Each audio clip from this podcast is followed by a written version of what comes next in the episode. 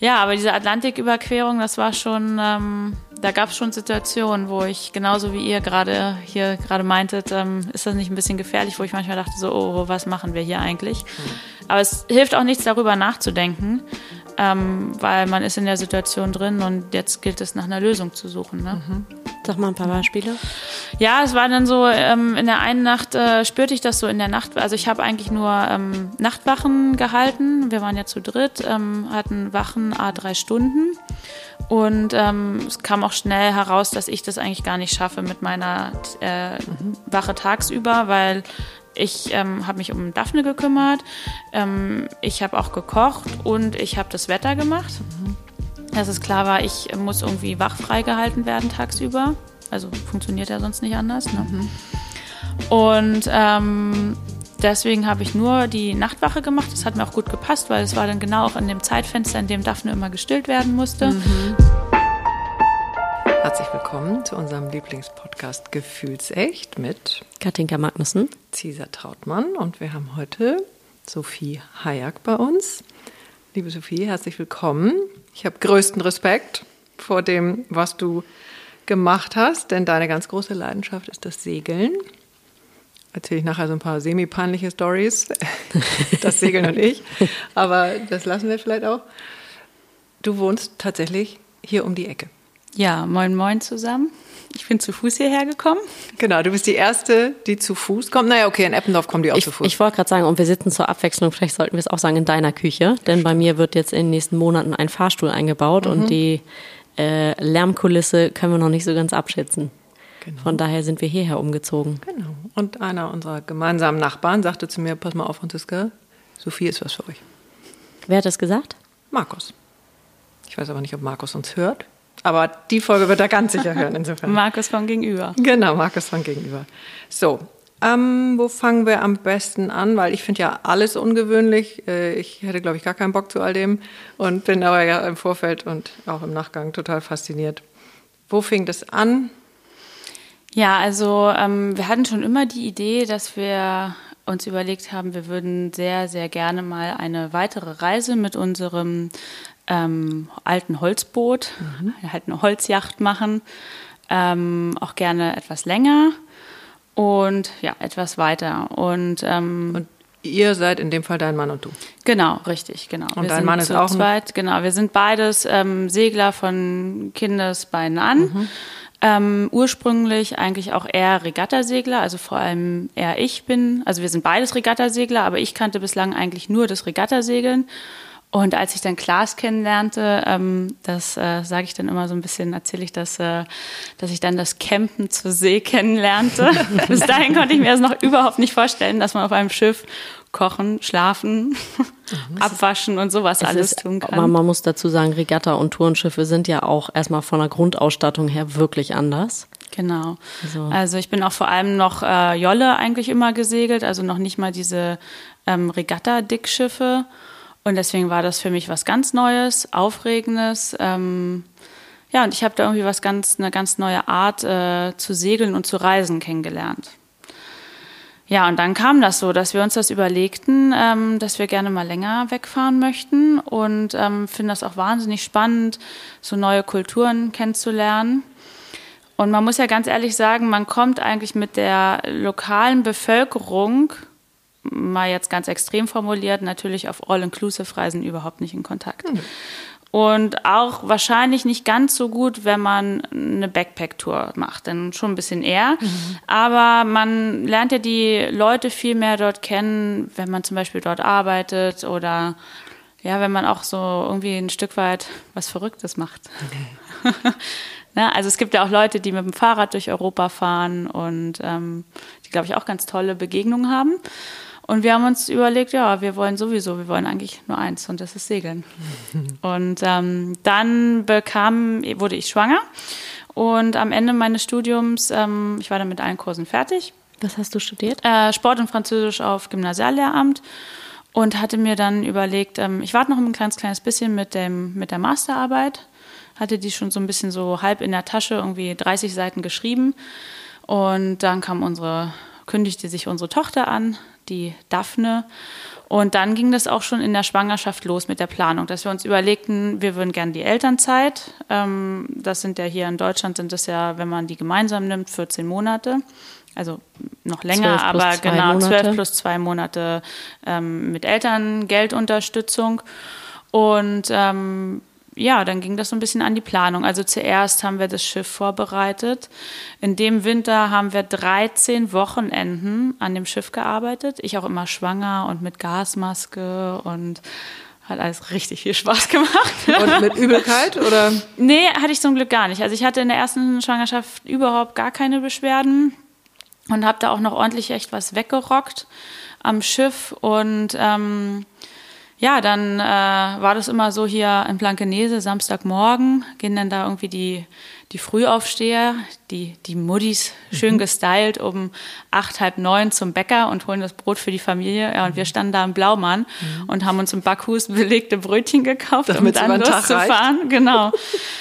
Und dann haben wir da echt irgendwie noch abends meistens irgendwie so bis sieben, acht oder so. Es war ein voller Tag, da fast immer zwölf Stunden. Mhm. Haben wir 13 Wochenenden den ganzen Winter am Schiff gearbeitet und es darauf vorbereitet.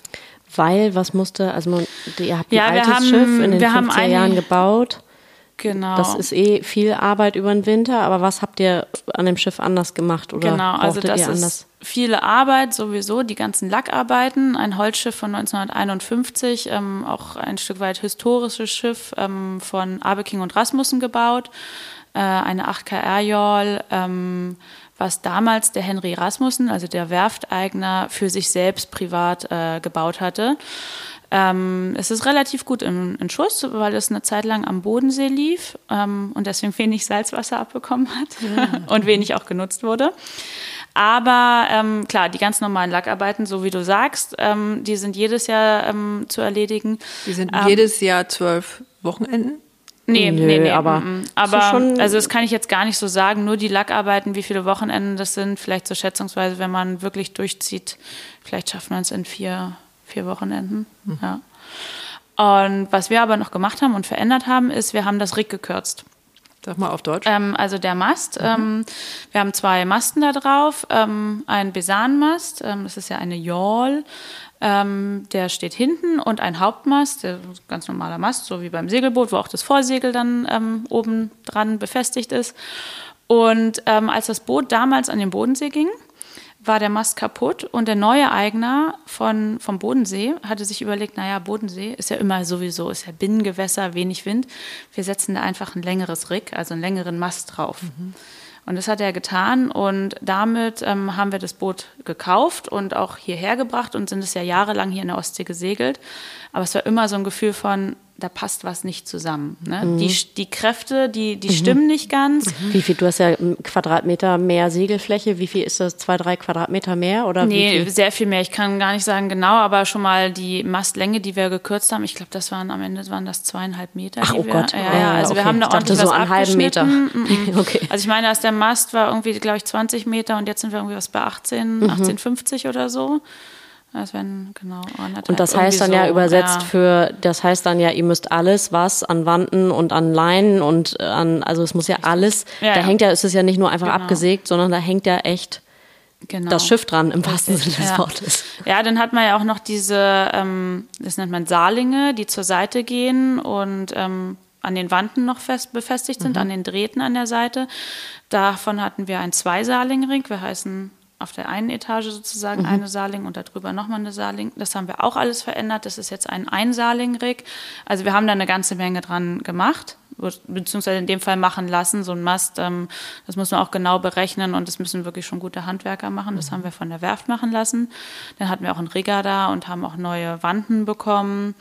Ähm, das Vorstark musste auch gekürzt also werden. Also wir hatten da schon einiges zu tun. Die Segel mussten sogar umgeschnitten werden. Mhm. Ne, die waren ja dann Klar, zu, zu groß. Mhm. Ne? Mhm. Das ist wie, wenn meine Tochter irgendwie meine Klamotten anzieht. Mhm. das geht auch nicht. Und ja, da hatten wir einiges zu tun. Genau. Und dann noch die ganze Sicherheitsausrüstung. Ähm, wir hatten zum Glück zuvor schon ein Funkgerät eingebaut, das war vorher auch nicht da. Ähm, und eine Rettungsinsel hatten wir vorher auch schon angeschafft. Ähm, das war dann schon da. Aber ansonsten gibt es ja immer noch irgendwelche Kleinigkeiten, ne, die man, um die man sich kümmern muss. Ähm, auch um das Satellitentelefon dann später, das man für die Atlantiküberquerung braucht. Wir mussten uns darum kümmern, dass wir irgendwoher immer Wetter empfangen können. Ähm, also es waren irgendwie so ziemlich viele kleine Sandkörnchen. sehr viel Vorbereitung. Das ist auch mhm. mir noch präsent aus dem Podcast mit den Wellenreiterinnen, dass mhm. die eigentlich, ich glaube anderthalb, mhm. äh, genau so Wellen, die Wellenreiter. Voll viele Wellen. Ähm, mhm. dass die, ähm, dass die zwei Jahre eigentlich mit der Vorbereitung für die eigentlichen vier Wochen verbracht haben. Genau, wobei die ja, glaube ich, auch viel Zeit eben in die körperliche Fitness ja.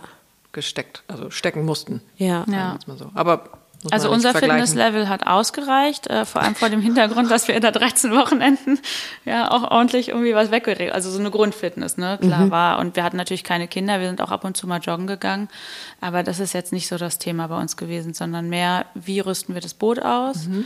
und wie organisieren wir unser Leben. Ne? Mhm. Dann haben wir angefangen, wichtige Dokumente einzuscannen. Ähm, haben das aber auch nicht so wahnsinnig akribisch gemacht. Ne? Also wirklich nur das Wichtigste ähm, ja, Personalausweis, Führerschein. Also ihr seid einfach irgendwann los. Aber ihr hattet ja dann schon eure ja, Tochter. Genau, es kommt noch ein Schritt, Zwischenschritt. Äh, es wurde dann unsere Tochter geboren und ähm, einen Monat nach der Geburt ähm, sind wir ausgezogen mhm. und haben unsere Sachen ähm, bei einem Freund äh, an der Schlei eingelagert. Also okay. Ich grätsch noch mal kurz rein, da haben wir andere Wochenbett. Ne? Ich wollte gerade sagen, also einen Monat nach Liegen. Geburt äh, also liegt da war ich jetzt noch. ja, das da war, war ich, also war auch, die ersten Tage waren auch echt hart, dass ich schon dachte so, oh, oh ich glaube, wir schaffen das nicht. Mhm. Ähm, aber ich habe das trotzdem irgendwie sehr genossen, ging auch nicht anders, weil ich halt so, wie ihr beide hier auch sitzt und sagt, äh, einfach sowas wie fertig war.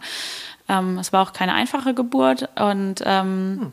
aber dann äh, ging es relativ schnell bergauf und äh, ja, ich konnte ganz gut die Kartons packen. Okay. Ja. Ja, und dann haben wir das alles an der Schlei eingelagert und haben erstmal ähm, eine kleine Probetour gemacht. Ähm, wo wir. Klein heißt vier Wochen, oder? Nee, wirklich nur, ich glaube, es war ein verlängertes Wochenende oder fast eine Woche oder so, wo wir nur aus der Elbe raus sind, also hier von, von Wedel aus. Mhm. Nee, Glückstadt lagen wir, Glückstadt raus, ähm, die Elbe raus, Cuxhaven und dann wollten wir nach Amrum segeln, haben wir auch getan. Das ist ja meistens der Trip, der total schief geht, ne? Richtig. Mm. Alright. Nicht so, dass ich. okay. Es war der Hammer. So, hier also sind zwei Fachleute am Tisch. Mm, Immerhin. Also es war auch ähm, äh, Strom gegen Wind äh, Situation. Wir heißen, ähm, der, der Wind, der drückte in die Elbe rein, ne, mhm. kam von vorne und ähm, es war ablaufend Wasser. Das heißt, das äh, Wasser lief aus der Elbe raus und dadurch entsteht so eine ganz kurze, steile, kapplige Welle. Mhm. Sehr unangenehm zu segeln. Und ja, wir mit einem vier Monate. Du mit Wochen, ich äh, vier Wochen, Entschuldigung, vier Wochen alten, einen Monat, ja. alten Baby an Bord. Du mit Hormonen bis unter die Decke. Richtig. Und Der Erschöpfungszustand ist ja auch ein Albtraum. Ich habe mich also, nur übergeben. Ich habe mich nur übergeben. Ich war zum ersten Mal in oh. meinem ganzen Leben wahnsinnig seekrank. Und ähm, immer dann, wenn ich sie gerade gestillt habe. Ne? Das war ja ein ganz kleines Kind, wie das so ist. Die haben ja am Anfang, haben die ja wahnsinnig häufig Hunger, ne? weil der ja. Magen ist ja irgendwie so groß wie eine Murmel, mhm. später dann so groß wie so ein kleiner Flummi oder so, aber die haben ja ständig Hunger. Und ähm, ich glaube, ich habe mich zwölfmal innerhalb von wenigen und Stunden. Jeder, der mal seekrank war, weiß, das ist was anderes als mal so eine Magen, selbst Salmonellen dagegen sind. Und das dann mit einem vier Wochen alten Säugling? Genau. Also ich hätte spätestens nach 24 Stunden gesagt, so Schatz, das war's. Ja, das war auch wirklich hart. Wir haben uns dann Medikamente organisiert, die gegen Sehkrankheit helfen und stillkompatibel sind. Mhm. Ähm, ich hatte auch große Bedenken. Also das war dann ein Punkt, wo ich irgendwie dachte, na gut, wir probieren es jetzt halt einfach mal. Wir haben alles angeleitet, wir haben alles dafür getan. Mhm. Wir ziehen das jetzt erstmal durch und wir können das ja jederzeit noch abbrechen. Ne? Wenn wir irgendwie in Holland sind oder sonst wo, das ist ja noch alles relativ dicht dran. Ne? Mhm. Und, Und hast du ähm, dich dann mit deinem Mann durchgehend in die Haare gekriegt? Weil nö. Dem, dem Gefühl, dass er im Zweifel ist nicht so. Nö, nö, das ist, äh, das war vollkommen in Ordnung. Ähm, beziehungsweise so, so explizit haben wir auch gar nicht darüber gesprochen, dass ich der Überlegung äh, oder die Überlegung habe, dass, dass wir das eventuell ähm, abbrechen. Ne? Aber ich dachte immer so, mal gucken einfach. Ne? Und ich meine, dafür hat ja jeder Verständnis. Ne? Wenn ich das, wenn, wenn das nicht geht, dann geht das halt einfach nicht. Ne? Mhm. Also ja, klar, das war unser Traum, ne? Genau, irgendwie, ja aber, lange Vorbereitung, es hängen zwei dran.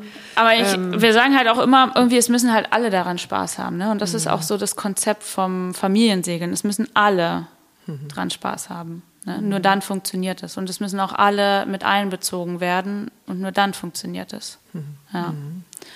War das bei dir früher dann auch so als Kind? Naja, ich habe ja Familiensegeln gar nicht so kennengelernt, sondern so. nur Regattasegeln. Mhm. Äh.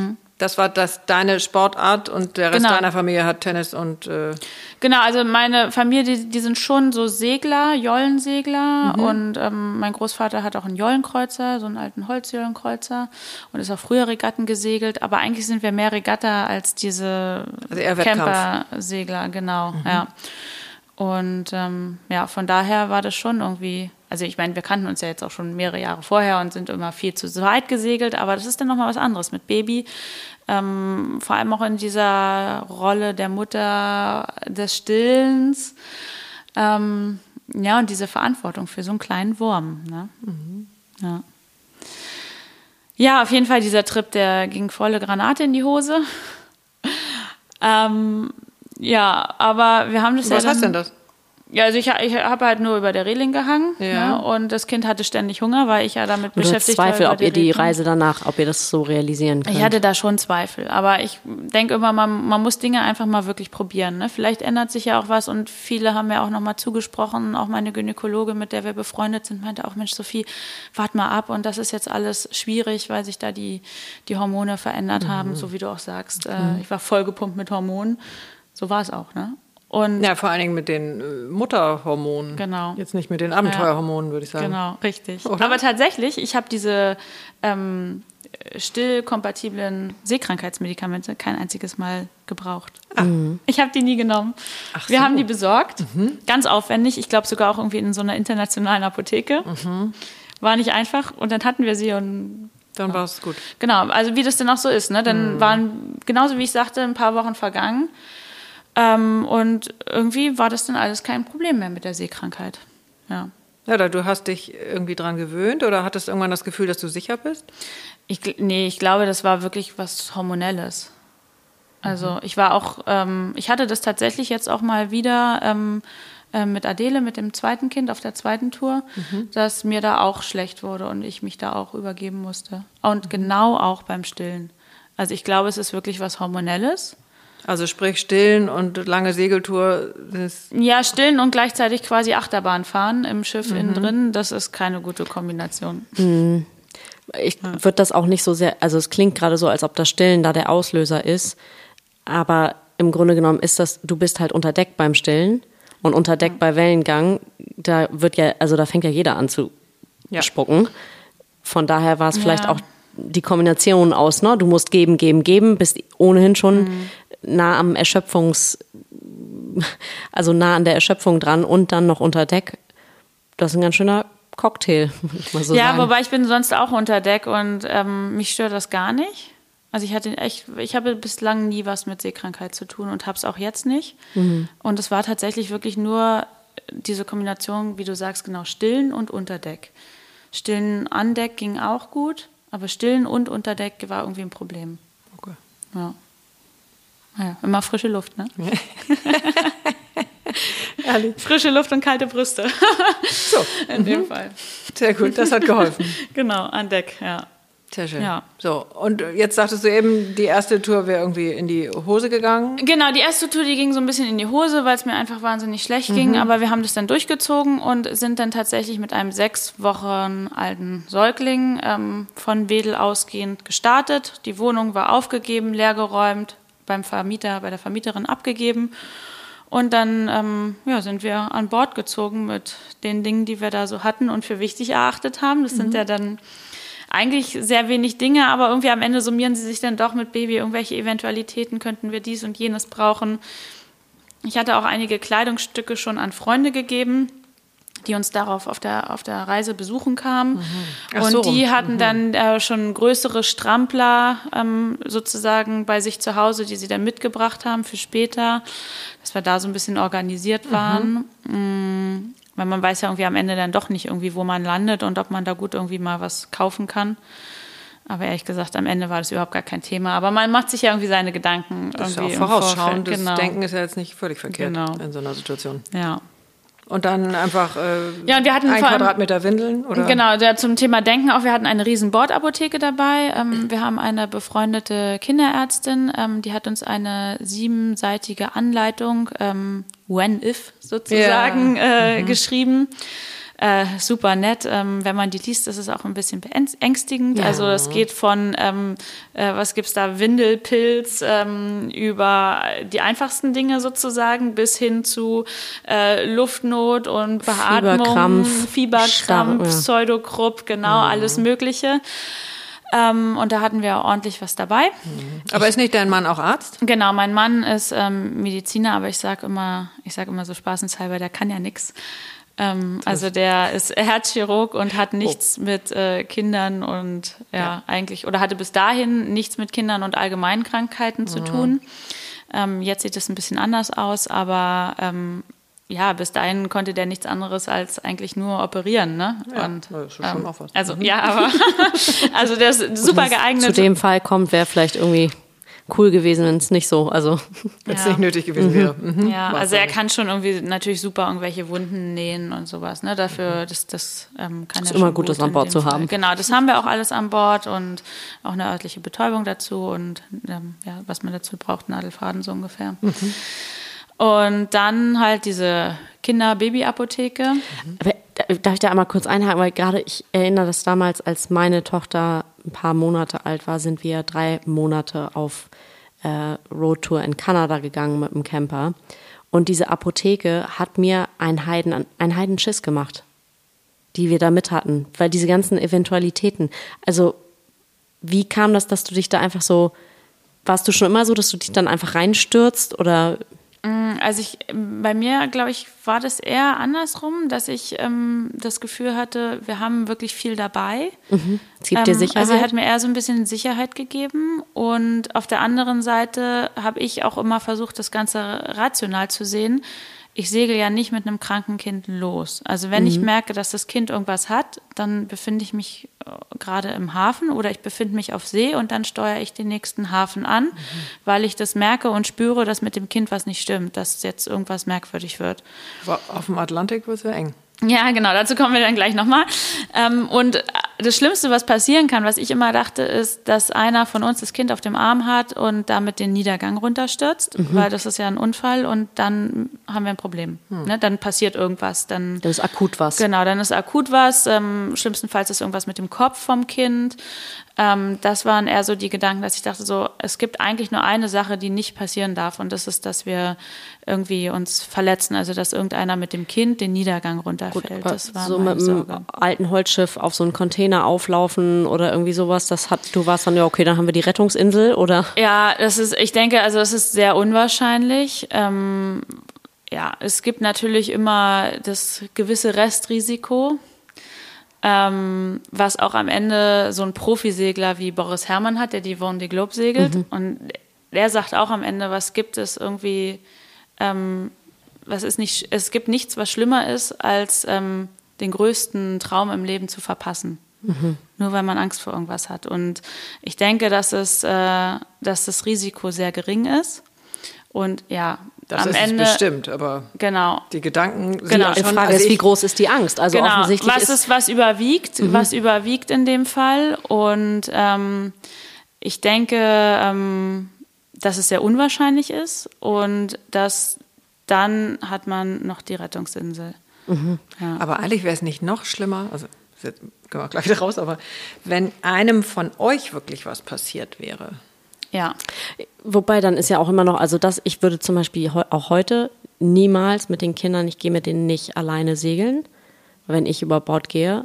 Ja, dann. So, und Halleluja. das Baby hätte mhm. auch euch noch gehabt. Also ihr könnt beide, ihr seid halt beide extrem gute Segler. Ja. Extrem erfahren. Aber du warst schon auch sehr intensiv mit dem Kind beschäftigt. Genau, ich war viel mit dem Kind natürlich durch das Stillen beschäftigt, aber man muss auch sagen, sie, sie lag auch viel in ihrer Koje. Wir hatten so, ein, ähm, so eine Wanne, so ein, dieser Kinderwagenaufsatz, ne, wo die mhm. am Anfang drin liegen, ist ja wie so eine Wanne. Und die hatten wir kardanisch aufgehängt mit Gummis, ähm, dass sie da immer so ein bisschen mitge... Das heißt, das Baby hat eigentlich 24 Stunden genau, durchgeschlafen. Sie wurde, richtig, sie wurde die ganze Zeit so, es gibt auch irgendwie diese Automaten, habe ich jetzt auch schon gesehen, irgendwie ja, einige diese vibrieren, ne, ja, so Teile, am die man... Kinderwagen, verrückt. Aber genau das hatte sie halt. Also das war die ganze Zeit die, die Welle, die, die Schiffsbewegung. Hat ja auch ein bisschen geschaukelt. was von dem Fruchtwasser im Bauch, denke mhm. ich so mhm. gerade, ne? Ja. Ähm, ja, und von, also genau, ich war nicht die ganze Zeit bei ihr, sie hat auch viel da geschlafen, aber klar, wir haben da wahnsinnig, um sozusagen zurückzukommen auf dieses Sicherheitsthema, wir haben wahnsinnig darauf geachtet, dass wir Schwimmwesten tragen, dass wir angeleint sind, ähm, ja, mhm. das war schon wichtig. Gab es Leute, die gesagt haben, bist du eigentlich Are You Out of Your Mind mit so einem vier Wochen alten Säugling? Ähm, also nicht direkt. Ähm, Indirekt reicht aber. nicht, nicht direkt, sagen, aber Blicke reichen ich, ja auch schon genau, manchmal. Ich, ich glaube schon, dass, dass Leute das irgendwie ganz schön verrückt fanden. Mhm. Ähm, aber es hat mich jetzt keiner darauf angesprochen, ähm, sozusagen, was, was macht ihr da eigentlich? Ähm, ja, was, was habt ihr euch da überlegt? Weil ich glaube, auch alle, die dicht an uns dran waren, die das mitbekommen haben, haben gemerkt, wie genau wir das planen und wie vorsichtig wir sind. Wir haben ja nicht von Anfang an, natürlich, wir hatten diesen Traum, in die Karibik zu segeln und möglichst lange, also 14 Monate, da mit dem Kind auf dem Schiff zu verbringen. Aber wir hatten immer im Hinterkopf, ähm, mal gucken, wie weit wir das halt schaffen. Ne? Mhm. Also es war auch, wir haben auch lange dieser Freundin, die mit uns über den Atlantik gesegelt ist, eine so. Freundin von mir, also wir waren ah. drei Erwachsene. Ah. Ähm, der haben wir lange auch gar nicht Bescheid gesagt. Wir haben mit ihr zuvor gesprochen, wir haben mit ihr, sind wir auch mal Probe gesegelt auf der Elbe und ähm, aber wir haben ihr ganz lange auch kein Datum gesagt, ob wir, wo sie jetzt hinfliegen soll und wann und ob das jetzt wirklich stattfindet. So, ne? also aber sie hat sich freigehalten. Sie hat sich das freigehalten. Das war irgendwie eine Zeit bei ihr, ich weiß gar nicht, irgendwie äh, ich glaube, irgendwie hatte sie so eine Auszeit während des Studiums genommen. Mhm. Ich glaube, so war das bei ihr. Okay. Genau. Und hat dann auch ganz wilde Sachen gemacht, wie ähm, Couchsurfing im Iran. Mhm. Ähm, okay. Auch eine Affinität zum mhm. Abenteuer. Genau. Mhm. Und äh, wir haben uns das lange offen gelassen. Und ich glaube, dass alle in unserer Umgebung haben das gespürt oder mitbekommen, dass wir da schon, wir haben ein Ziel, was wir verfolgen. Ähm, aber wir weichen auch gerne von diesem Ziel ab. Genauso wie auch mein Gedanke, ähm, nach diesem Probeturn dann nach Amrum war irgendwie, oh Gott, geht das, schaffen wir das überhaupt bis, bis nach Amsterdam so ungefähr. Mhm. Ne? ja. Also ich glaube, es ist wichtig, wenn man ein Ziel verfolgt, ähm, aber nicht mit jeder macht. Ne? Und da wart ihr euch auch offensichtlich einig. Da waren wir also, uns weil da musst du ja ein gemeinsames genau. da, Grundgefühl da waren haben. Wir, da waren wir uns einig und dass wir auch wirklich nur dann segeln, wenn es äh, gut für uns alle ist. Ja? Ja. Also es gab Tage, da sind wir im Hafen geblieben, weil der Wind nicht gepasst hat, weil die Welle nicht gepasst hat, um, weil das Wetter nicht gepasst hat. Man hat ja auch Zeit, ne? Mhm. Kannst dir ja überlegen, bei 14 Monaten, meine Güte, dann bleibst du halt drei Tage länger am Hafen. Das ist. Okay. Ja. Und habt ihr irgendwas gebraucht dann von der Apotheke? Nee, tatsächlich gar nicht. Habt ihr komplett zugepackt wieder Also sie war das gebracht? erste Mal in Europa dann wieder ähm, krank oder wieder, also das erste Mal richtig krank. Ähm, es war dann irgendwie so Schnupfen und ein bisschen Fieber, hat sich übergeben. Ähm, es war gerade, als wir dann nach England kamen zurück. Mhm. Äh, ja, aber die ganze Zeit, wir haben diese Apotheke nie angefasst. Außer, dass wir die Zäpfchen, die muss man ja immer kalt lagern, die haben wir immer so ein bisschen umgelagert, immer überlegt, so in welcher Bildseite ist es jetzt irgendwie kalt und da haben wir die, die gelagert, ne? also unten im Keller sozusagen, unter den Bodenbrettern vom Schiff. Da ist es am kühlsten. Und euer Zielhafen war? Äh, drüben in, in der Karibik. Äh, wir sind in Barbados angekommen. Also mhm. wir sind ja erstmal auf die Kanaren gesegelt. Mhm. Ähm, und dann ähm, über den Atlantik drei Wochen rüber. Und dann kamen wir auf Barbados an. Mhm. Und dann sind wir erst so ein bisschen nördlich gesegelt nach ähm, Martinique dort kam uns eine Freundin besuchen. Ah. Ähm, mit der Freundin sind dann wieder in Richtung Süden gesegelt ähm, und am Ende dann wieder ein bisschen nördlicher ähm, nach Antigua. Mhm. Sind dort diese äh, berühmte ähm, Antigua Classic Week mitgesegelt. Mhm. Ähm, ganz schön mit diesen ganzen Klassikern. Ähm, das war ein, eine ganz, ganz tolle Erfahrung.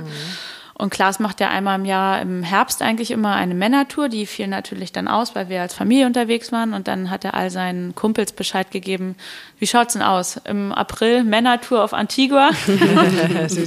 ich glaube, es hat keine 24 Stunden gedauert. Da haben wir die gebucht. ganzen WhatsApp-Nachrichten, wer alles dabei ist. Tschüss. Und wo warst Und, du dann? Du hast ja Nee, ich bin mitgesegelt. Wir ah. haben da ein ganz nettes holländisches Paar kennengelernt. Mhm die auch mit ihren Kindern ähm, in die Karibik gesegelt sind.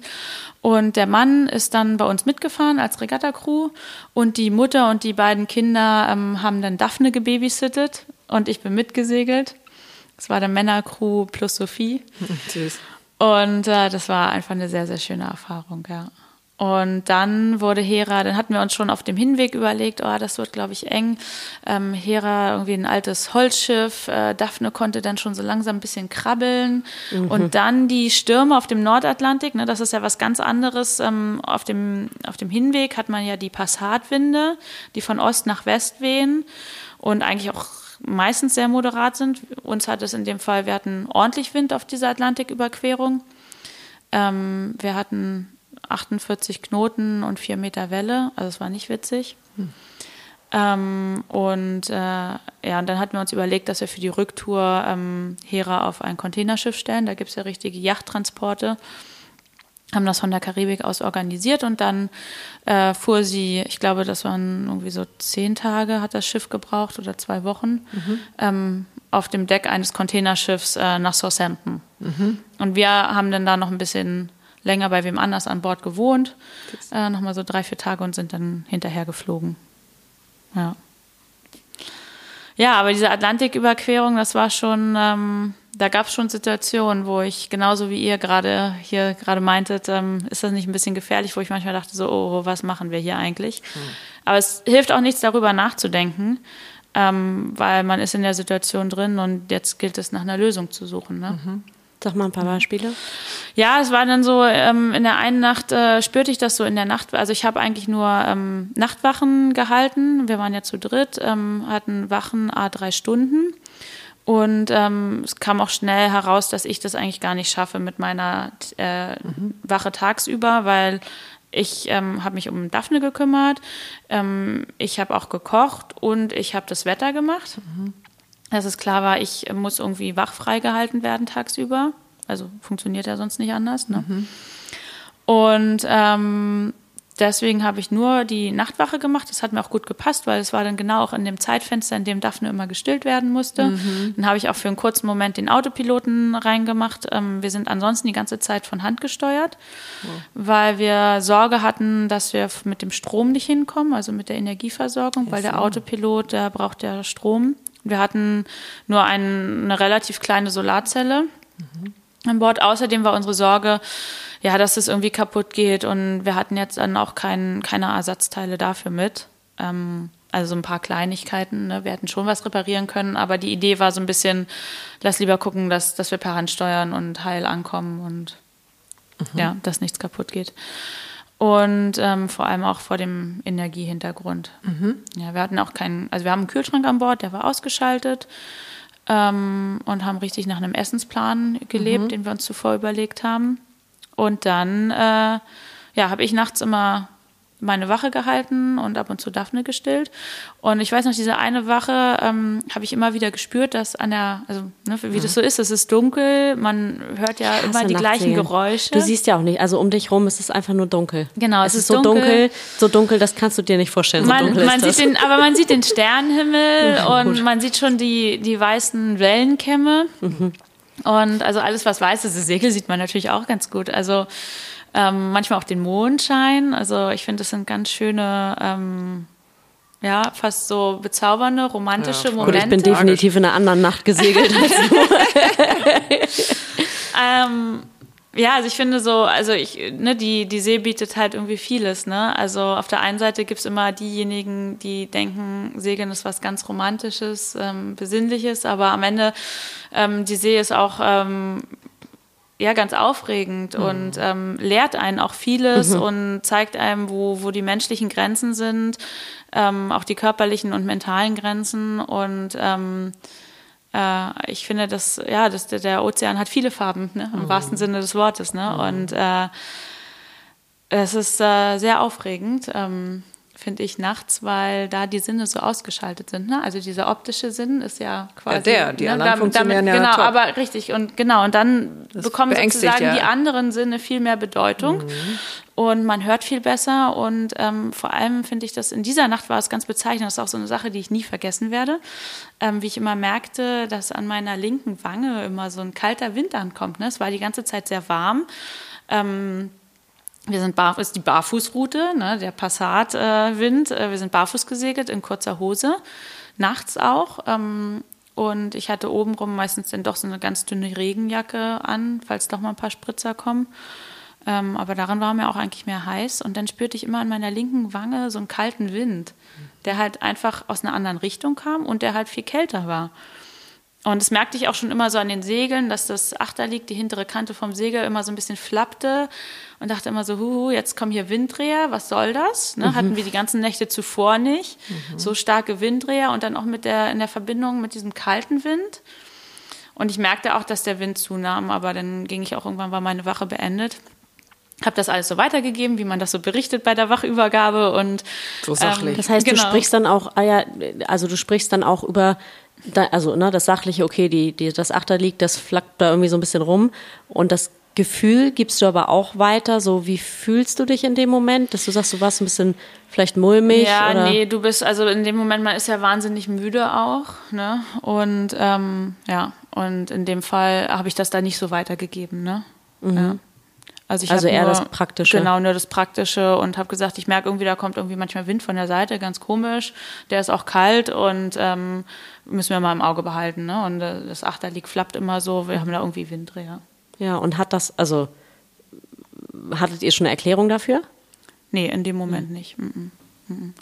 Und dann nahm der Wind über Nacht zu. Mhm. Und dann hast du dich aber hingelegt und geschlafen. Genau, ja, genau. Konntest du dann auch, war so, ja. ja. Haken dran, ich bin jetzt durch, tschüss. Ja, man ist ja dann auch schon echt müde, ne? Mhm. Ja, genau.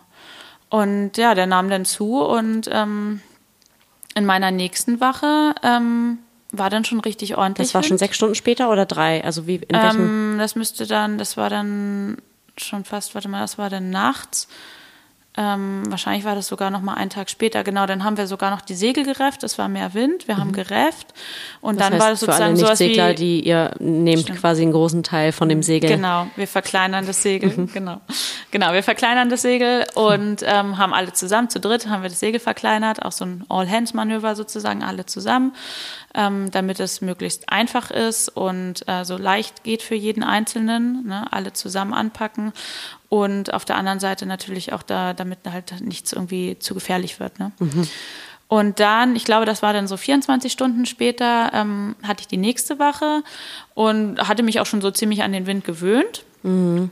Ähm, und ich weiß, denn Klaas äh, hatte sich hingelegt und die andere Mitseglerin, die Naomi, die schlief auch. Und dann guckte Klaas, wir hatten schon das, ähm, das Schiebelug zugezogen mhm. und so ein Schott rein. Also man konnte auch gar nicht mehr den Niedergang nach unten ins Schiff reingehen, weil alles verbarrikadiert war, weil das Schiff halt so flachbordig ist und wir Sorge hatten, dass eine Welle einsteigt. Mhm. mhm.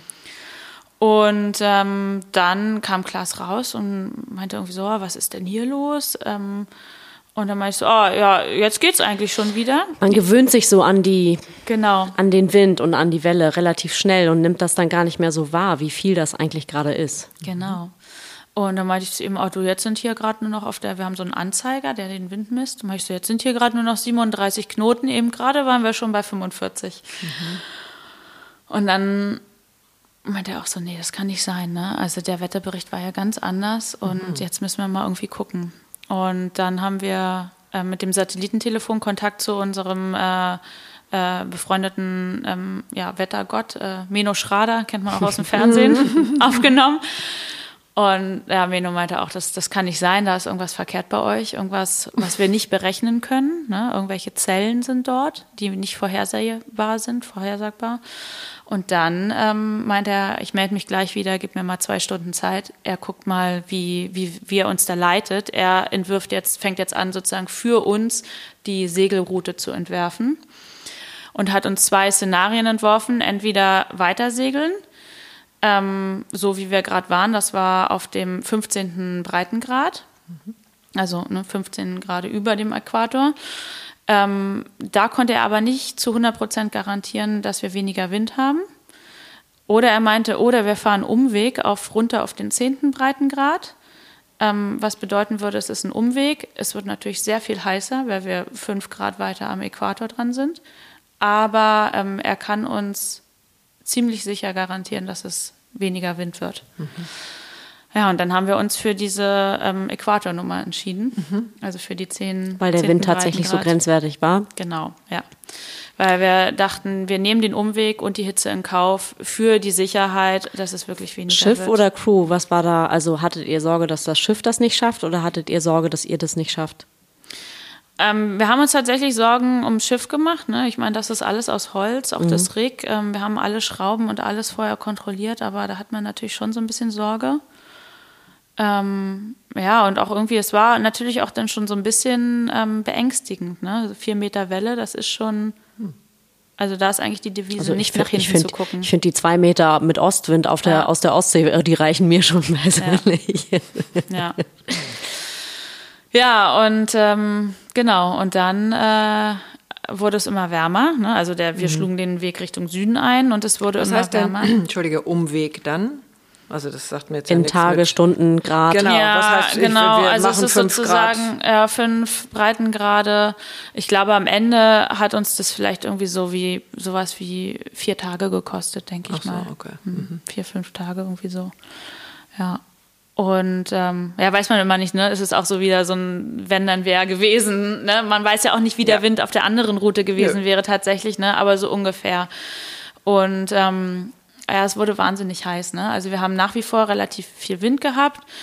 Ähm, wir haben ja auch immer ähm, Instant-Kaffee getrunken. Ne? Das ist ja viel einfacher auf dem Atlantik. Also heiß Wasser und dieses mhm. Wahnsinnig leckere mhm. Kaffeepuder äh, einfach nur in die Tasse rein. Ähm, das haben wir dann eingestellt weil äh, wir ja das ähm, Wasser auf dem Herd kochen, also auf dem Gasherd mit einer offenen Flamme. Und das wurde einfach zu heiß. Jedes Mal, wenn wir, wenn wir dort was mhm. draufgestellt haben, den Herd angemacht haben, ähm, hatten wir sowieso ohnehin schon irgendwie sowas wie 38 Grad im Schiff. Und mhm. dann nochmal zusätzlich die Hitze des Herdes, mhm. dass wir selbst das eingestellt haben. Wir haben auch uns nur noch von belegten Broten ernährt und ähm, Tuckkeksen, also alles, was man nicht erwärmen muss. Mhm ähm, um keine Hitze zu verursachen. Und auch eure eigene Energie zu sparen, oder? Ja, also wir also, waren natürlich. Wenn es immer heißer wird, das ist ja wie in der Sauna. Nachher. Ja, es ist wie in der Sauna, wobei draußen ging ja, es ja. dann auch wieder, ne? Aber innen drin, das war furchtbar. Wir konnten keinen Schlaf finden, weil es so heiß war. Wir haben dann nur noch im, in Unterwäsche oder Bikini geschlafen. Und ähm, ja, man kann wirklich schlecht schlafen. Ne? Ich habe mich dann immer so an die Bordwand rangedrückt, weil ja da das so ein bisschen die ganze Bordwand ge äh, gekühlt wurde von, von dem Atlantikwasser. Aber äh, am Ende irgendwie, das war schon echt hart. Mhm. Ja. Aber es war dann so, dass tatsächlich, ich glaube, so nach vier Tagen ließ das dann wirklich nach. Mhm. Wir konnten dann auch wieder ein bisschen den Kurs ändern, ein bisschen westlicher fahren, also von dem südlichen abweichen, als wir dann da den zehnten Breitengrad ungefähr erreichten. Und dann ähm, ja, sind wir weiterhin sozusagen in Richtung Barbados gesegelt. Und es wurde, also es war immer noch viel Wind, aber es waren nicht mehr diese unerträglichen Zustände. Mhm. Ne? Und wie ist, da, wie ist dann so die Stimmung an Bord? Ja, das ist das Wichtigste, ne, dass man die oben hält.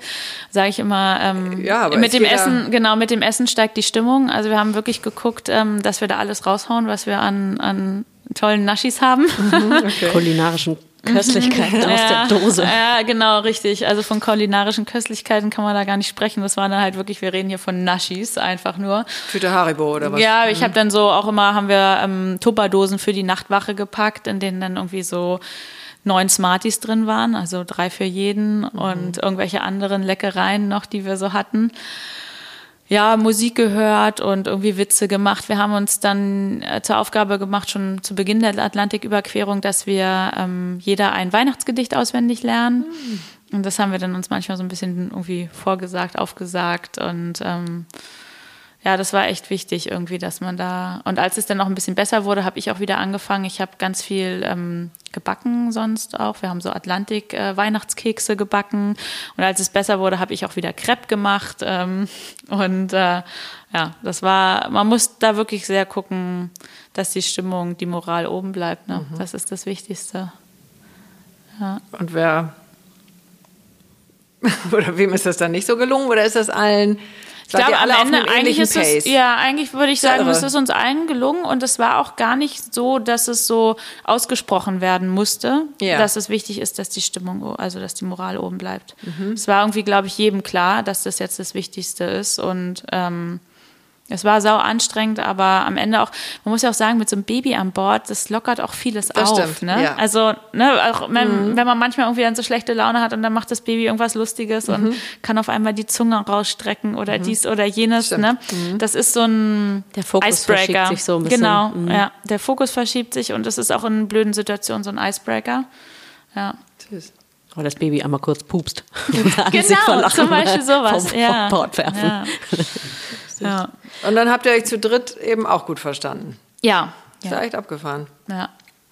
Ja, und wir hatten die Naomi auch schon ein paar Wochen ähm, zuvor an Bord auf den mhm. Kanaren und haben so ein bisschen die Kanaren mit ihr bereist. Da konnte sie auch schon ganz gut das Schiff kennenlernen. Wir sind dann da auf dem einen äh, Trip sind wir auch ganz viele Halsen mal hintereinander gefahren. Einmal weil wir es üben wollten. Zum anderen hatten wir dann auch auf einmal irgendwie ganz viel Spaß daran mhm. und ähm, waren dann auch der Meinung, es sei notwendig, um irgendwelche Windböen, wir wieder als Regattasegler zu bekommen. Aber eigentlich, ich glaube, navigatorisch war es überhaupt gar nicht notwendig. Aber ähm, also sie war gut drin in dem ganzen Thema, ne? Mhm. wie, wie das Schiff funktioniert, ähm, zumindest seglerisch. Ne? Mhm. Ja. Was hast du denn am meisten vermisst auf der Tour? Mm, also was ich schon immer so einen Schritt finde, ist ähm, die Sache mit dem Salzwasser und dem Nicht-Duschen mit Süßwasser. Ne? Also mhm. ähm, es ist tatsächlich so, ähm, beschreiben ja auch diese ganzen Weltumsegler wie Bernard Montessier, ähm, ich glaube jetzt hier der Boris hatte auch manchmal so ein bisschen Probleme, wenn man einfach so viel Salzwasser am Körper hat, dass das mhm. dann irgendwann auch alles so ein bisschen anfängt zu jucken, gerade mit der Mischung mit Sonnencreme. Mhm. Ähm, wir haben auch keinen süß, also wir haben keine Dusche oder sowas an Bord. Ähm, und ähm, haben nur von unserem eingelagerten Wasser gelebt. Das waren so Wasser, so fünf äh, Liter Was man aber natürlich zum Trinken und nicht zum genau, Duschen zum nutzt. Trinken und Zähneputzen, aber halt eben nicht zum Duschen richtig. Mhm. Und ähm, da habe ich schon gemerkt, so auf Dauer, dass das irgendwie also mich stört das nicht, aber ich merke, dass es meinen Körper stört. Also dass es dann halt mhm. einfach juckt echt an manchen Stellen irgendwie. Und dass auch Wunden, man zieht sich ja immer was zu. Mhm. Läufst barfuß übers Schiff und ähm, es passiert halt immer, auch wenn man das Schiff gut kennt, äh, passiert immer irgendwas. Ne? Bleibt mal übrigens. Und dass Wunden einfach schlecht heilen aufgrund des äh, Salzgehalts. Ne? Also es gibt ja auch ähm, äh, in vielen Kuren oder Kurorte ähm, an der Nord- und Ostsee mhm. ähm, wird es ja so angepriesen, aber ich glaube wahrscheinlich nur, weil der Salzgehalt am Ende die Dose macht's, ne? weil es halt mhm. irgendwie eine gesunde Dosis ist. Und auf dem Atlantik ähm, in der Frequenz, wie Wasser rüberkommt und die Füße nass werden, das fand ich schon manchmal unangenehm. Aber da gab es ja. ja. auch dann nur ein Ende in Sicht äh, genau. im Ziel. Genau. Ziel. Ja. Okay. Ja. Und was haben die anderen vermisst? Ähm, also ich glaube, Naomi hatte auch diese Juck-Problematik, mhm. dass es irgendwie so ein bisschen alles überall gejuckt hat. Und ähm, ja, und Klaas war einfach an einer ganz schönen Erschöpfung angelangt, mhm. ähm, äh, aufgrund des schlechten Schlafs. So, ne? Mhm. Also das war, der Schlaf war bei ihm wirklich Thema. Mhm. Ja, dass er Schlaf brauchte. Und hatte der auch eine andere Verantwortung? Das würde ich auch sagen, als, genau. Das meinte er auch, genau, richtig, genau. Das war auch so. Ähm, er hat dann ja auch diesen, diese ganzen Schrauben am Mast kontrolliert. Über zwei Tage lang hing er im Mast in den Kanaren und mhm. wir haben ihn hoch und runter gezogen im Maststuhl. Das ist so ein, ja, so ein beweglicher Stuhl, in dem man mhm. den hoch und runter ziehen kann, den Mastmann. Und hat es alles kontrolliert. Natürlich, das war dann alles in seiner Verantwortung, ne? Mhm. Und den Motorcheck zuvor, den hat er auch gemacht und ja, gibt schon so einige Sachen, die ich irgendwie weiß und ich kann auch alleine den Motor entlüften und sowas, aber ähm, er weiß einfach noch sehr viel mehr, ne? Naja, und, also und, da hängt natürlich, also es geht ja weniger um den Motor und den Mast, als um, an dem Boot hängt ihr ja auch alle dran. Also er hat ja in dem Sinne dann auch ja. die Verantwortung für genau. dich, für Naomi, genau. für euer Baby. Ähm, und für ja. sich selbst. Für Richtig. sich selbst. Ja. Ähm, das ist ähm, it's a lot. Ja. So. Also es ist sozusagen, was halt hätte passieren können, ist, dass irgendwas mit dem Schiff passiert und infolgedessen was genau. mit uns. Ne? Ja. So, also es, ich fand es schon die ganze Zeit, ähm, kam mir das sehr unwahrscheinlich vor, dass wirklich einer über Bord geht. So, ne? mhm. Also wir haben uns viel angeleint und wir haben ordentliche Strecktaue und also so sowas habe ich für sehr unwahrscheinlich gehalten. Mhm. Ja, wir haben auch ein gutes Cockpit und eine Reling drumrum und ja. Also ist, ich glaube, was eigentlich eher wahrscheinlicher gewesen wäre, dass irgendwas mit dem Schiff passiert und infolgedessen, so wie du sagst, irgendwas mit ja, uns. Ja, und das ne? kann ja eine Schraube sein, die ja. sich irgendwo raus, also im wahrsten Sinne des Wortes, eine Schraube löst sich und das ganze Ding fliegt dir um die Ohren. Ja, es muss alles genauestens kontrolliert werden. Wie hat sich denn deine, du hast vorhin das Wort Verantwortung für dich auch ähm, im Mund vor und nach deiner Tochter auch und dann gerade nochmal in der Konstellation hat sich die verändert? Ja, hat sich das ja, die hat sich auf jeden Fall verändert. Ähm, also wir sind, wir sind ja so losgesegelt und ähm, dieses Gefühl von, oh wei, ich bin dafür verantwortlich, das ist auf jeden Fall gewachsen während der Reise, ähm, weil mir da auch klar wurde, was wir ja auch eigentlich vorhaben. Ne? Also mhm. es wurde ja immer deutlicher, dass wir tatsächlich über den Atlantik wollen. Ähm, also für andere reicht ja auch schon die Verantwortung, in die sie reinwachsen, dass sie überhaupt Eltern sind. Ja, das stimmt. Und ihren ja. normalen ja. Alltag äh, ja. reißen. Natürlich, das wurde mir im, im, Laufe der Zeit immer bewusster. Ähm, aber man muss sagen, es war auch denn vieles nicht mehr in meiner Verantwortung, mhm. so, ne, was das Schiff halt angeht. Ähm, ich würde sagen, jeder von uns hat irgendwie so seinen Bereich abgearbeitet, ne? Ich habe dafür gesorgt, dass wir genügend, ich habe diese ganzen Essens, äh, Excel-Tabellen äh, für irgendwelche Essenslisten erstellt und die ganzen Einkäufe organisiert, ähm, ist alles organisiert, ähm, wie wir das alles machen mit genügend Windeln und dies und jenes mhm. und wo wir die Medikamente lagern und ähm, sowas alles. Ähm, während Klaas sich halt um das Schiff gekümmert hat, so, ne? Mhm. Und das war dann natürlich auch ein Stück weit im Sinne von, ja, ich gebe die Verantwortung ab und die lastet jetzt auf Klaas Schultern. Ne? Mhm. Naja, ja. und er hat ja auch, genau. du hast ja auch genug Verantwortung. Genau, richtig. Ne? Also man, man teilt sich das denn so. Mhm. Ähm, ja. Wie hat sich denn eure zweite Reise mit zwei Kindern zu der ersten Reise unterschieden? Also da war ja noch eure Tochter im Körbchen, konnte noch mhm. nicht krabbeln, konnte noch nicht unter der Reling durchrutschen, hm. war noch nicht agil im Laufen. Und bei der zweiten Reise war sie es dann. Ja, genau. Das ähm, war ja auch eine ganz andere Reise. Ähm, also erstmal vorab geplant war sowieso ähm, Schweden, dass wir nach Schweden hochsegeln. Dann hat sich das ja auch noch, kam der Lockdown, ähm, Corona. Und dann hat sich das auch so ergeben, dass auch eigentlich nur noch Schweden möglich war mhm. ähm, weil in andere, alle anderen Länder durfte man ja gar nicht einreisen. Ähm, und deswegen war auch klar sozusagen, also erstmal mal haben wir Schweden geplant, weil wir der Meinung waren, man kann da sich gut in den Scheren verstecken. Es ist noch so ein bisschen Binnengesegel.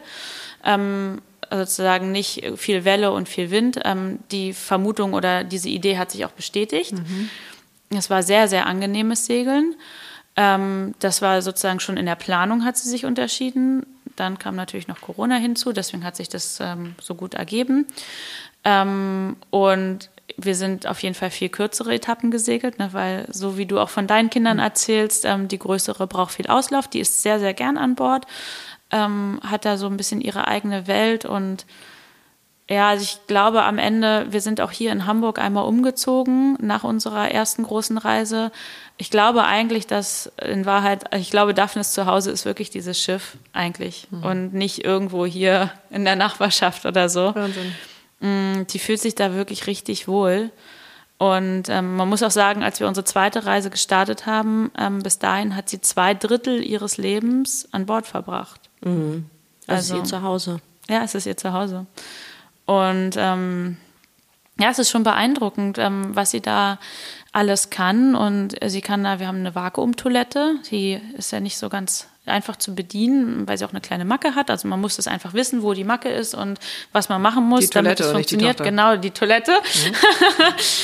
und ähm, selbst die kann sie bedienen. Mhm. Ähm, natürlich nicht wissend, was Vakuum überhaupt ist, aber ähm, genau, aber sie, sie kann das alles bedienen und ähm, wir haben auch ähm, an dem Barometer, ähm, damit sie es ablesen kann, sie kann ja, konnte bis dahin noch keine Zahlen lesen, mhm. ähm, haben wir so kleine Symbole aufgeklebt mit einer Sonne und ähm, mit einem, ähm, Gewitterwolke. Mit einem Gewitter, genau, mit einer Wolke.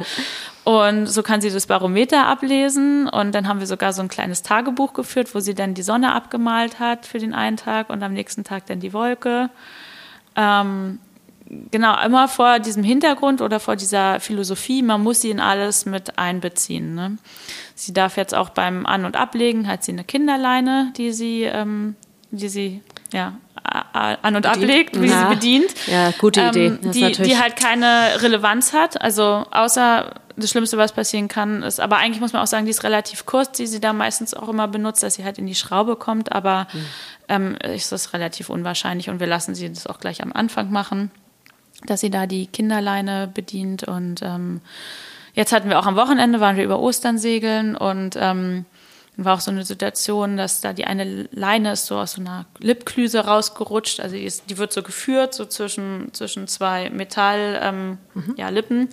Und ähm, dann meinte ich auch so, oh Mensch, Daphne Mist und guck mal, die ist da rausgerutscht und kannst du mal? Und eigentlich war es total unwichtig, ob die Leine jetzt da durchgeht oder nicht, aber mhm. das war halt ihr, ihr Job so, ne? Und ähm, jetzt haben wir auch so einen kleinen Holzopti. Und ja, das äh, ist natürlich noch so ein bisschen früh für sie, ähm, äh, ist auch manchmal so ein bisschen beängstigend, ähm, aber so zum Rumspielen und auch dieses Krebseangeln und so, mhm. das findet sie halt toll. Ne? Mhm. Ähm, und wir haben auch auf dieser Reise, ähm, auf der zweiten Reise nach Schweden, haben wir auch ganz viel geangelt. In der Karibik übrigens auch, haben wir auch geangelt. Da habe ich auch einen Riesenfisch gefangen, ein Wahoo mit 1,10 Meter Länge. Und ähm, ja, und in Schweden haben wir auch ähm, viele Barsche gefangen. Und die habe ich auch mit ihr zusammen zubereitet. Also sie und hat es, vorher. genau, ja. Also sie kann das erklären, dass der Fisch vom Popo beginnt in Richtung Brustflosse, ja, in Richtung Brustflosse aufgeschnitten wird und dann hoch zur Rückenflosse und nach hinten mhm. zur Schwanzflosse. Mhm. Und ähm, ja, also ähm, sie lernt da schon wirklich viel, was, was im engen Zusammenhang mit der Natur steht. Ne? Mhm. So, das ist irgendwie echt schön, das zu sehen. Ja, aber es ist halt eine ganz andere Reise gewesen in dem Fall, ne? Mit viel mehr Einbezug. ja, alles. und mit zwei Kindern. Genau, richtig. Das mit dann zwei. ja auch noch. Genau, zwischendurch nochmal schnell. Genau, die Kleine war natürlich dann in so einem Alter wie, wie Daphne, damals bei der ersten Reise, in so einem Baby-Liegealter mhm. und äh, so ein bisschen hat sich gedreht und sowas alles. Am Ende der Reise konnte sie sitzen, da war sie dann dreiviertel Jahr alt. Mhm. Ähm, aber genau, die lief da einfach so ein bisschen mit. Ja wie sich das gehört, für nachfolgende mhm. Kinder. Und habt ihr die nächste Reise geplant oder ist es jetzt erstmal nur nee, kurz jetzt erstmal erstmal nicht. Jetzt kommen ja ähm, auch die ähm, Große in die Schule dann wahrscheinlich. Ne? Genau, ne? die Daphne wird jetzt dieses Jahr im Sommer eingeschult. Ähm, müssen wir mal schauen. Also uns schwebt es natürlich schon vor, ähm, dass wir, dass wir nochmal so eine Reise machen. Mhm. Ähm, auch als Familie zu viert.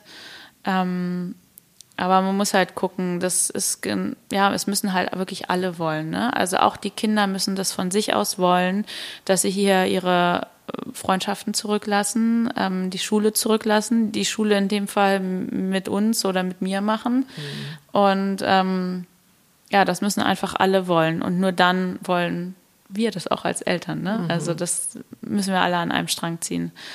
Ähm, müssen wir mal gucken. Mhm. Aber generell kann ich mir das schon gut vorstellen. Und dein Mann auch? Ja, ja auch.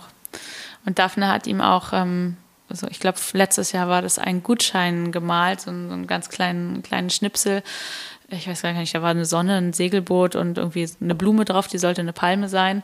Und er hat sie das ihm in die Hosentasche gesteckt und meinte, was ist das? Und dann meinte sie, das ist ein Gutschein dafür, dafür, dass wir in die, in die Karibik segeln, also ein Karibik-Segelgutschein. Das ist, ist ja um die Ecke. Mhm. Sehr süß, sehr besonders. Ja. Ähm, und die Freundschaften, die sie dann hier hat, die sind aber also sie passt sich auch an Land an. Ja, genau. Also das sind alles die Freunde, die sie so in der Vorschule hat. Das sind alles Nichtsegler. Ach so. Und ähm, bisher haben wir hier so noch keine Segelfamilien sozusagen kennengelernt. Also kennen wir schon, aber jetzt nicht in ihrem Alter, mit denen sie auch befreundet ist. Ähm, ja, wir ja. kommen euch mal in Marsholm besuchen. ist ja nicht so weit. Genau. Drei, ja. vier Stunden. Ja, aber sie spielt auch schon echt anders, ne? So ähm, sehr fantasievoll. Also wir erzählen die ja auch ähm, medienfrei. Also Daphne hat bis heute ähm, noch nie ferngesehen oder ein YouTube-Video geschaut oder irgendwie sowas. Und an Bord, ähm, die sind dann auf ihre Fantasie beide angewiesen ne? und spielen dann da mit allen möglichen Dingen rum, beispielsweise mit den Zeisern. Ne? Das sind diese Leinen, mit denen man so das Segel zusammenrafft. Mhm. Ähm, und ähm, oder bauen sich halt selbst Spielzeuge. Ich habe hier zum Podcast gerade mal so ein bisschen zur Veranschaulichung ähm, zwei Dinge mitgebracht. Also das eine ist ähm, aus ähm, Kiefern, äh, Borke ähm, geschnitztes Boot. Also es ist so aus Kiefernrinde so ein kleines Dreieck, so ein Boot, was vorne und hinten Nagel hat. Das sind die, da sind die Festmacher dran. Das sind kleine ähm, Takelbenzel. Und ähm, dann ist da, steckt da so ein Zahnstocher in der Mitte drin und da dran ist aus Segeltuch sind so zwei Dreiecke befestigt. Die habe ich dann in dem Fall ähm, festgenäht mit Takelgarn. Und dann hängt da auch nochmal eine ganz kleine Borke hinten dran, sozusagen als Dingy, genau, als Opti hinterhergezogen, auch mit einem kleinen Nagel drin, so einem kleinen Belegnagel. Und äh, damit hat sie relativ viel gespielt letztes Jahr. Dieses Jahr hatten wir das jetzt noch nicht an Bord, aber wir waren jetzt auch gerade das erste Wochenende an Bord. Und dann haben wir so eine kleine, ähm, ja, das ist so eine wie so eine XXL Streichholzschachtel. Da sind so kleine Stoffmäuschen drin. Irgendwie von dieser Marke, irgendwie My Leg oder so. Ich weiß gar nicht, wie das heißt, egal.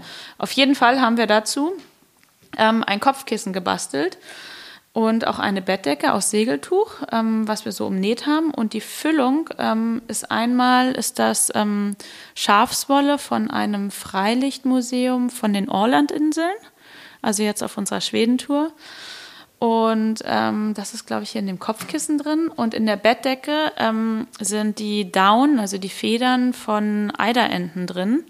Auf Bornholm gibt es ja noch relativ viele Eiderenten. Die sind ja vom Aussterben bedroht. Ähm, und dort ähm, haben wir äh, Federn gesammelt von diesen Eiderenten und ähm, haben die Bettdecke damit gefüllt. Und das ist ja auch was ganz Edles. Ähm, früher die, die Königsbettdecken äh, in den Königshäusern waren mit Eiderdown befüllt.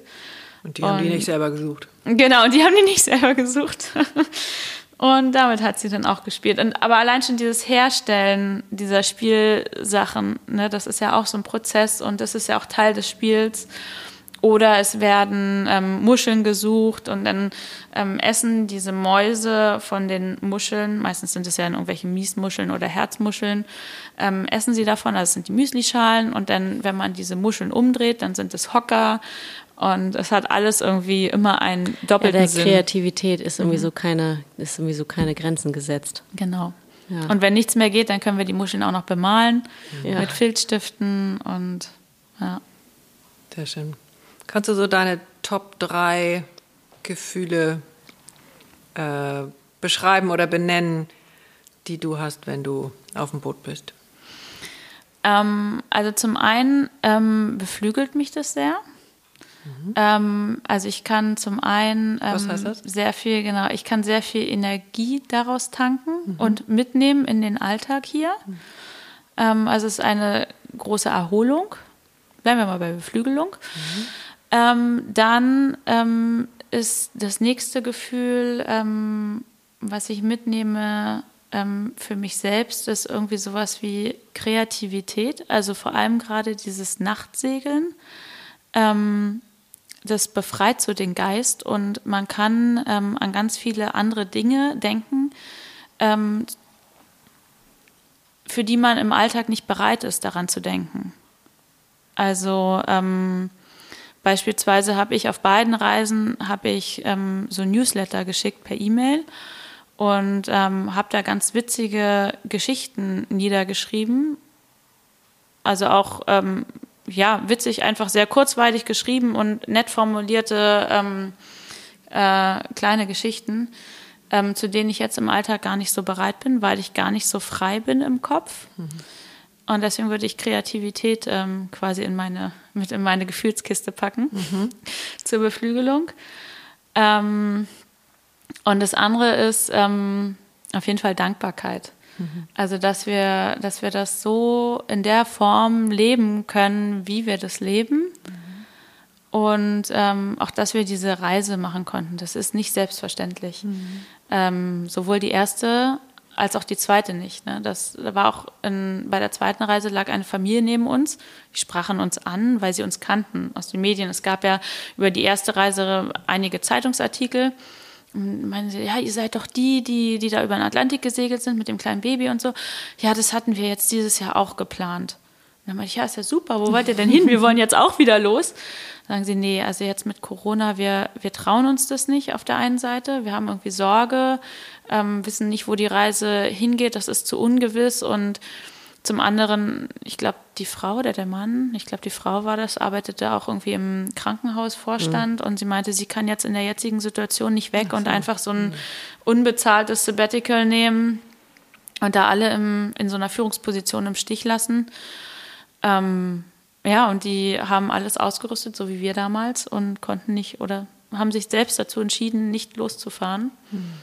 Es war irgendwie eine sehr äh, traurige Unterhaltung und da dachte ich, ja, eigentlich Dankbarkeit ist, ähm, aber auch Dankbarkeit so für jedes Wochenende, ne? wie wir das so leben können, auf dem Schiff als Familie ähm, diese Freiheit zu haben, das ist schon schön. Hm.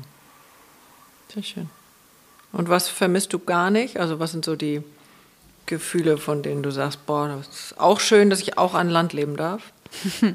also das Wasser, das, diese Salzgeschichte, hast du schon gesagt? Ja, genau, diese, also schon einfach dieser, ähm, dieses Einbüßen des Komforts, den wir hier an Land mhm. haben. Ne? Das ist so, kann man en gros sagen. Duschen und noch?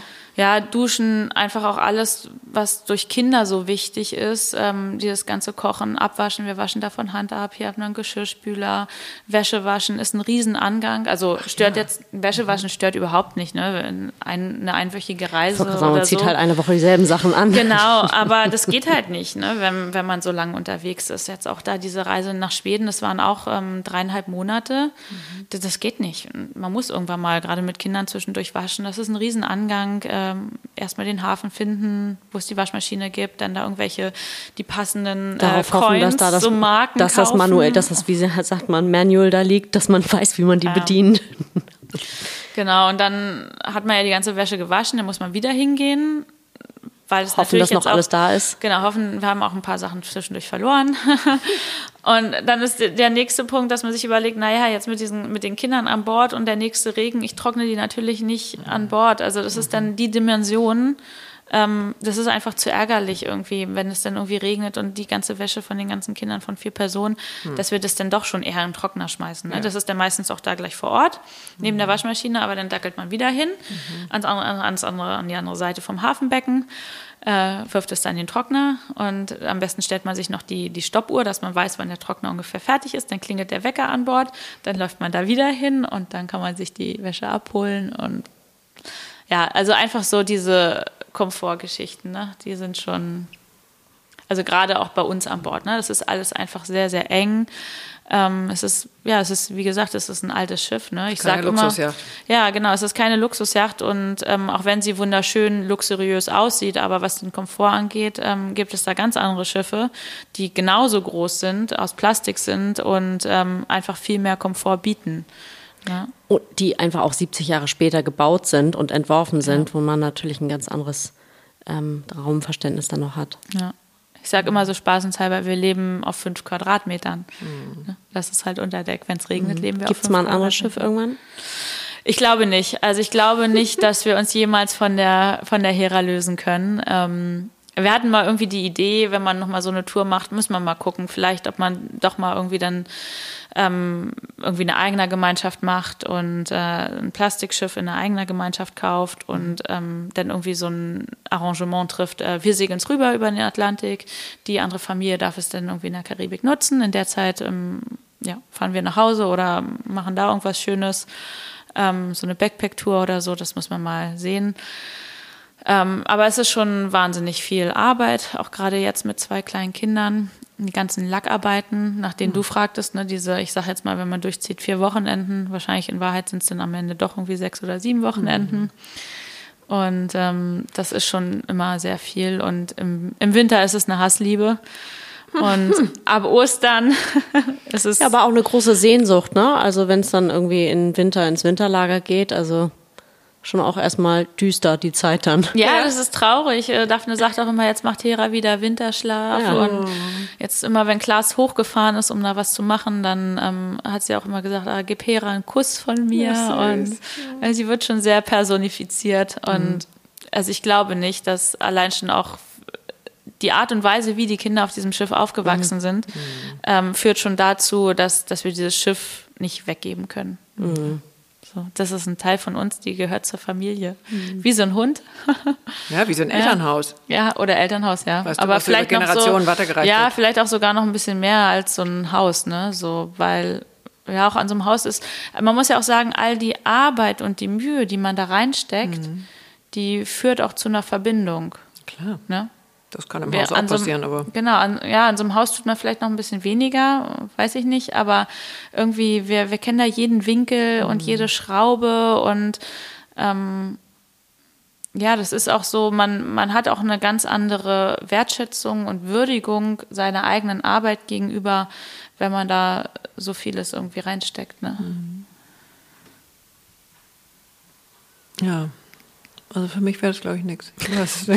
Ich glaube, ich müsste dann irgendwie mal was anderes haben. Ich weiß nicht, wäre, glaube ich, dann gelangweilt. Irgendwann. Mhm. Also ja, die Natur also Langeweile kommt, mega. Langeweile kommt nicht auf, weil du hast immer was zu tun. Ja. Aber ja. wir haben eben schon hier Gardinen aufgehangen und ähm, äh, oder eine Öse versucht zu viel. Also Cesar, ich würde dir auch stark zu was anderem raten.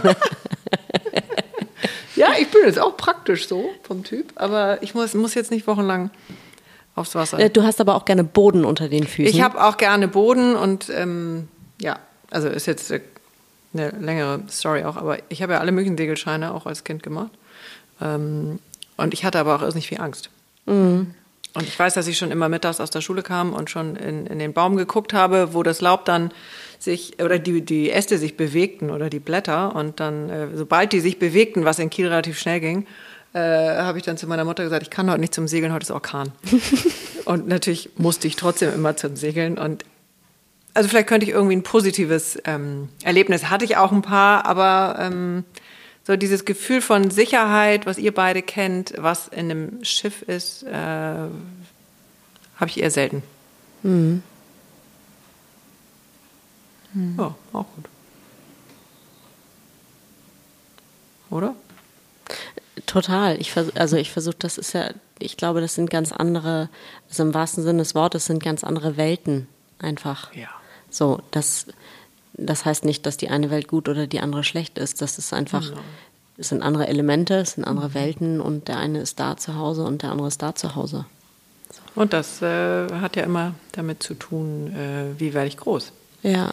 So, dass du als mhm. äh, Kind von segelnden Eltern eine andere Affinität zum Wasser hast, als ein Kind, was äh, mit Pferden groß wird oder ja, ja und die Frage ist, glaube ich, auch immer, was überwiegt. Ne? Was du auch vorhin oder was ihr fragtet, ähm, hat man da nicht ein großes Gefühl von Verantwortung und Ängsten? Aber natürlich, es sind immer irgendwie zwei Herzen, die in der Brust schlagen. Aber was, was überwiegt? Ne? Mhm. Was, ähm, was ist stärker? Die, mhm. die Lust äh, des Entdeckens, ähm, des Erlebens und ähm, des, des Spürens der, der Naturgewalten ja am Ende mhm. auch irgendwie, ne? Oder ähm, ist die Angst da in dem Fall stärker? Mhm. Ähm, und ich glaube, genau, das ist halt ein ganz wichtiger Faktor, ist, wie ihr sagt, ist diese kindliche Prägung, ne, in dem mhm. Fall. Ja, auch ganz wie, wie du, also ich kenne beides, glaube ich. So, ich habe sowohl dieses dieses Urvertrauen. Also auf dem Schiff bin ich sicher. Ich, da, egal wie, ich lerne da fürs Leben und ich fühle mich da immer sicher. Ich habe aber auch Phasen gehabt. Ich erinnere das, als ich angefangen habe mit Opti-Segeln und dann da alleine in Kiel, irgendwie alleine von der Segelschule getrennt, vor der Stena allein, da irgendwie diese Monsterfähre, mhm. da sitzt, das sitzt schon tief. Das merke ich auch Dankeschön. heute noch in mhm. Phasen mhm. äh, oder in Momenten, mhm. wo es, so das ist, sind so Momente, so Angstmomente, die sind schwer rauszukriegen. Mhm. Ja, also ich merke das beides nach wie vor. Beruhigt mich. ja, schön. Liegt noch was oben? Nö, also eigentlich, ähm, glaube ich, haben wir alle wichtigen Dinge erzählt und davon berichtet. Und ja, ich glaube einfach irgendwie ganz wichtig ist es, ähm, dass wenn man so ein Projekt macht, dass da alle mit einbezogen werden. Mhm. Also im Fall, na gut, so ein Baby kann man jetzt nicht, aber wenn man ältere Kinder hat, dass, dass da alle ein Teil des Ganzen sind, mhm. ein Teil des Projekts. Und ähm, ich kann allen Menschen eigentlich nur Mut machen, ähm, die so ein bisschen wasseraffin sind, ähm, das mit Kindern an Bord auch einfach nur mal auszuprobieren, weil ähm, es gibt einfach gewisse Regeln und die Regeln, die ergeben sich gar nicht von mir, weil ich die Mama bin und sage, nein, nein, nein, nein, das ist aber gefährlich, wenn du die Gabel mhm. in die Hand nimmst und damit irgendwie deiner Schwester im Gesicht rumfummelst, sondern mhm. das sind ähm, Regeln, die ergeben sich ganz aus der, ganz natürlich aus der Situation heraus, dass Dinge einfach gefährlich sind mhm. und ähm, ja, es schweißt einfach wahnsinnig zusammen. Auch mhm. die Situationen, in denen Dinge schiefgehen, das hatten wir auch. Ähm, haben wir noch, dann erzähle ich einmal mhm, kurz unbedingt. den kleinen Schlag. Ähm, auf unserer Rücktour von, von Schweden wieder nach Deutschland ähm, sind wir über Nacht äh, gespinnakert, also mit dem großen bunten Ballonsegel vorne, ähm, von Bornholm ausgehend in Richtung Kiel, deine Heimatstadt. Mhm. Und ähm, dann wurde der Wind immer weniger und dieses Segel vorne, dieser Ballon, ähm, wurde immer instabiler. Und wir hatten auch ein bisschen Welle, weswegen sich dann am Ende in der Dunkelheit. Mhm. Ich sehe, ich ähm, weiß schon was, ich kratze mir schon an den Beinen unterm Tisch. Ich weiß schon, was passiert. Der Spinnaker ähm, wie so eine Eieruhr um das Vorstark wickelte. Hm. Was zur Folge hat, dass, dass man natürlich nicht mehr benutzen kann dass das Segel dabei auch kaputt gehen kann, zerreißen kann. Und, ähm, Schön ist auch noch, wenn der untere Teil noch ins Wasser fällt und da ach, einfach so ein paar Kubikmeter das, ja, ja, Wasser drin hängt. Furchtbar, furchtbare Vorstellung. Also das kann in der Situation zum Glück nicht passieren, dass, es, dass der Spinnaker vorne unter den Bug fällt. Ähm, aber ähm, man kann natürlich auch die Genua oder die Fock vorne nicht mehr benutzen, weil ja darum dieses Spinnaker, dieses bunte Spinnakertuch, so wie so eine Eieruhr mhm. drum gewickelt mhm. ist. Und ähm, ja, man ist halt natürlich auch ein Stück weit manövrierunfähig, weil selbst wenn man unter Motor fährt, dann hat man ja den Fahrtwind von vorne und dann diese Eieruhr, die sich natürlich dann in die entgegengesetzte Richtung aufbläht. Hm. Also es ist ziemlich ungünstig. Es ist nicht ganz so ungünstig wie Spinnakertuch unterm Boot, so wie du gerade sagtest, aber es ist schon ziemlich ungünstig. Und ähm, naja, und dann äh, durch das Geschaukel, dann wurde das Boot immer instabiler, weil ja die Fahrt rauskam äh, mhm. natürlich durch diese Eieruhr wurden dann auch die Kinder wach und die Kinder wurden dann auch seekrank ein bisschen.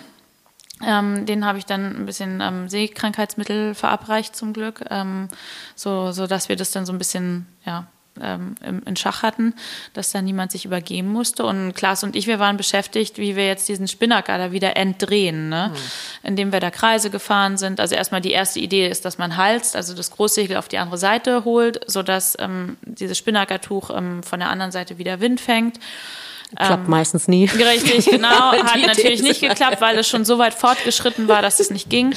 Dann habe ich mit der Taschenlampe hochgeleuchtet, dann hat Klaas unter Motor, haben wir da immer Kringel gefahren. Also Hattet Kreise. ihr schon das Messer in der Hand? oder? Nee, das hatten wir tatsächlich noch nicht. Ähm, es war immer noch die Idee, komm, wir schaffen das irgendwie. Mhm. Und ähm, Daphne hat ganz, ganz toll unter Deck die ganze Zeit ähm, Adele bespielt.